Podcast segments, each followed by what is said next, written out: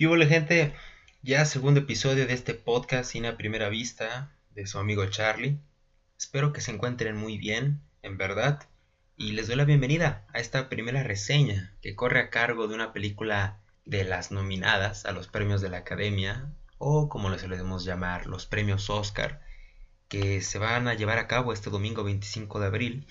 Entonces decidí que para poner pues un poco en contexto en este ambiente de los premios, puedes iniciar con una primera reseña de una película de las nominadas. Recién la fui a ver, es Nomaland, dirigida por Chloe Zhao. Actúan principalmente Frances McDormand y David Strathairn, no sé pronunciar bien su apellido, y otros actores que no son profesionales y em, investigando me di cuenta que son nómadas en la vida real ahorita pongo en contexto más sobre ese tema, son Charlene Swanky, Linda May y Bob Wells, que este último es, es como el gurú o el guía de este grupo de nómadas. Y por último, por último dato de la ficha técnica, es la fotografía que corre a cargo de Joshua James Jackson. Joshua James Jackson, güey. Joshua James Richards. Perdón, estaba pensando en otro actor. Entonces, eh, la fotografía es un tema importante en esta película que se hablará más de rato. Muy bien, ¿de qué trata Nomadland? Antes que nada, quizá en los siguientes minutos de este episodio haya uno que otro spoiler. No es en mala onda, solo que son necesarios de mencionarse. Y bueno, si quieren ver la película, pues los invito a que primero vayan a la sala a disfrutar de Nomadland y ya después regresen a escuchar esta reseña. Muy bien, la película nos cuenta la vida de Fern, que es el personaje interpretado por Frances McDormand, que en la película es una mujer mayor, quizá unos sesenta y pico de años, que no se encuentra en una decadencia externa todavía. Vaya, su cuerpo es fuerte al grado de seguir trabajando, pero no por gusto, por necesidad. Y hay una escena en la que le preguntan cómo está, a lo que responde que bien. Esta respuesta funge como una máscara para encubrir su estado interno, que está en total caos, derivado de que hay una crisis económica en Estados Unidos, acaba de perder a su esposo, no tiene empleo, y por ende no tiene hogar, no tiene dinero y vive en su camioneta, que adaptó ella misma, le metió cama, uno que otro mueble. Es ingeniosa, hasta eso hay escenas en las que pues ella está arreglando o creando para que sea más funcional un mueble.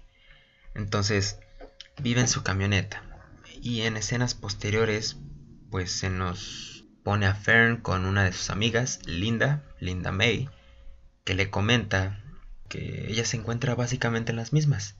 Trabajó toda su vida para que al final del día sus ingresos eh, fueran una miseria y que su pensión o sus ahorros, no recuerdo cuál de las dos, pues fueran mínimos, escasos, no le servían para nada. Entonces Linda descubrió a Bob Wells, que es este guía de los nómadas. Nómadas no en el sentido de de esta imagen que se tiene de nuestros antepasados que andaban de aquí para acá, eh, taparrabos, pieles de animales, no. Nómadas en la esencia de, de no estar estable, no estar fijo en un lugar, andar viajando, conociendo. Entonces Linda invita a Fern a que la acompañe a este grupo de nómadas. A primera instancia Fern se niega, pero en escenas posteriores se nos muestra que encontró refugio en este grupo de nómadas que va de ciudad en ciudad, recorriendo el país en sus camionetas, admirando la naturaleza y al final del día aparcan su camioneta en algún estacionamiento especial para ellos y duermen en la misma. La verdad es que uno pensaría que este grupo de personas, de viajeros, se encuentran en la total libertad, admirando los paisajes, pero hay una escena en la que están en la noche en una fogata platicando sus experiencias y todas son tristes, deprimentes. Y al final de cada historia se menciona pues se hace alusión a que por esa razón están aquí, siendo nómadas. Entre estas historias, pues se incluye a Fern por las razones ya mencionadas. Entonces, no sé si sea libertad. No, no analizo a los demás personajes porque nos cuentan específicamente la historia de Fern. Entonces, si es un, un refugio, una, una ayuda para estas personas, porque para empezar no tienen que estar pagando renta, luz, electricidad, etcétera, porque viven en sus camionetas. Claro, mantener una camioneta en buen estado pues lleva su gasto, por lo que en las ciudades o en los lugares en los que aparcan consiguen trabajos, trabajos efímeros que les permiten seguir moviéndose por la carretera. Creo que una de las principales características que envuelve la película es la humanidad de los personajes, representada por estos nómadas que pues llegan a simbolizar la paz, el aceptar el futuro, el cambiar de hábito y centrándonos en Fern, pues quizá el, el seguir estático, el ser nómada, pero ser estático en la esencia, porque la protagonista se encuentra en dificultades a lo largo de la película, inclusive al final, cuando pareciera que está encontrando la lucidez, frena en seco y regresa donde se encontraba al inicio, por lo que la protagonista llegaría a simbolizar este dilema sobre si las personas en verdad cambian. Antes de definir ese tema, cabe mencionar que hay un par de escenas que creo que la película gasta en explicar momentos que hubiera sido magnífico que los espectadores hubieran eh, encontrado por sí mismos. La primera es sobre la camioneta de Fern. Cuando se descompone, pues hay un momento en el que le dicen los mecánicos que la venda. Y ven que Fern tiene un apego emocional hacia ella este apego material porque es lo único que le queda. Le agrega este sentimiento de que es lo único que tiene como eh, potencial recuerdo de su esposo, de donde vivía, de su trabajo. Entonces eh, es difícil de explicar. Eh, deshacerse de lo material es difícil, pero una vez que ya no lo tenemos, nos damos cuenta que es fácil. Es raro, es irónico. Mm, algo material, no te da felicidad, vida como tal, pero cuando es lo único que te queda, es entendible que no te quieras desapegar de esa cosa.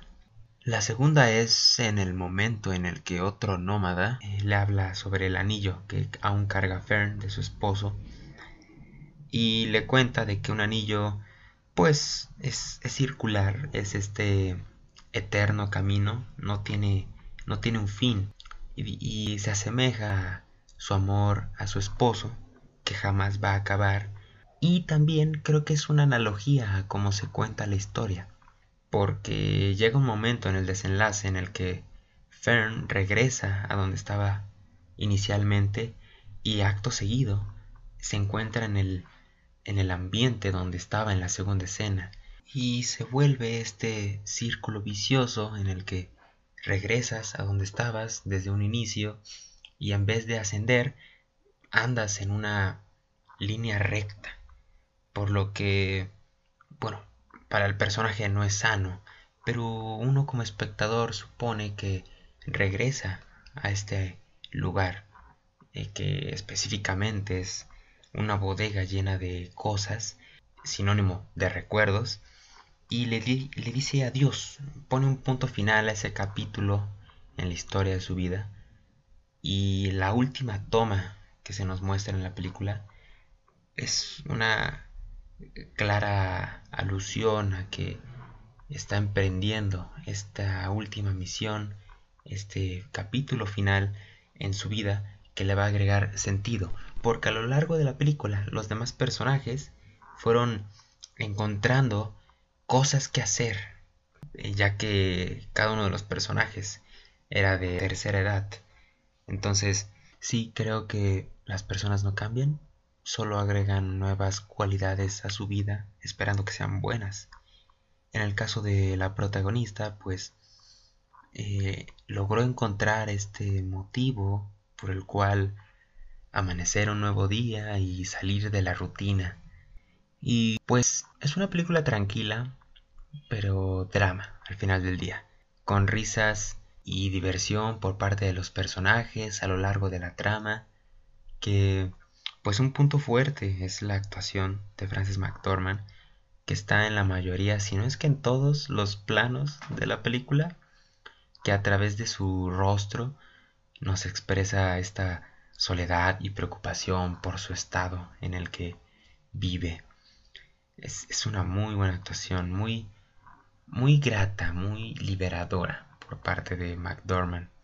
Y como se los dije desde el inicio, la fotografía es un punto fuerte de este filme, porque tiene estos atardeceres, cielos que son difíciles o en raras ocasiones se ven y básicamente la mayoría de los planos que son completos y que muestran el cielo con estas raras tonalidades son postales que básicamente todos quisiéramos tener o fotografiar alguna vez.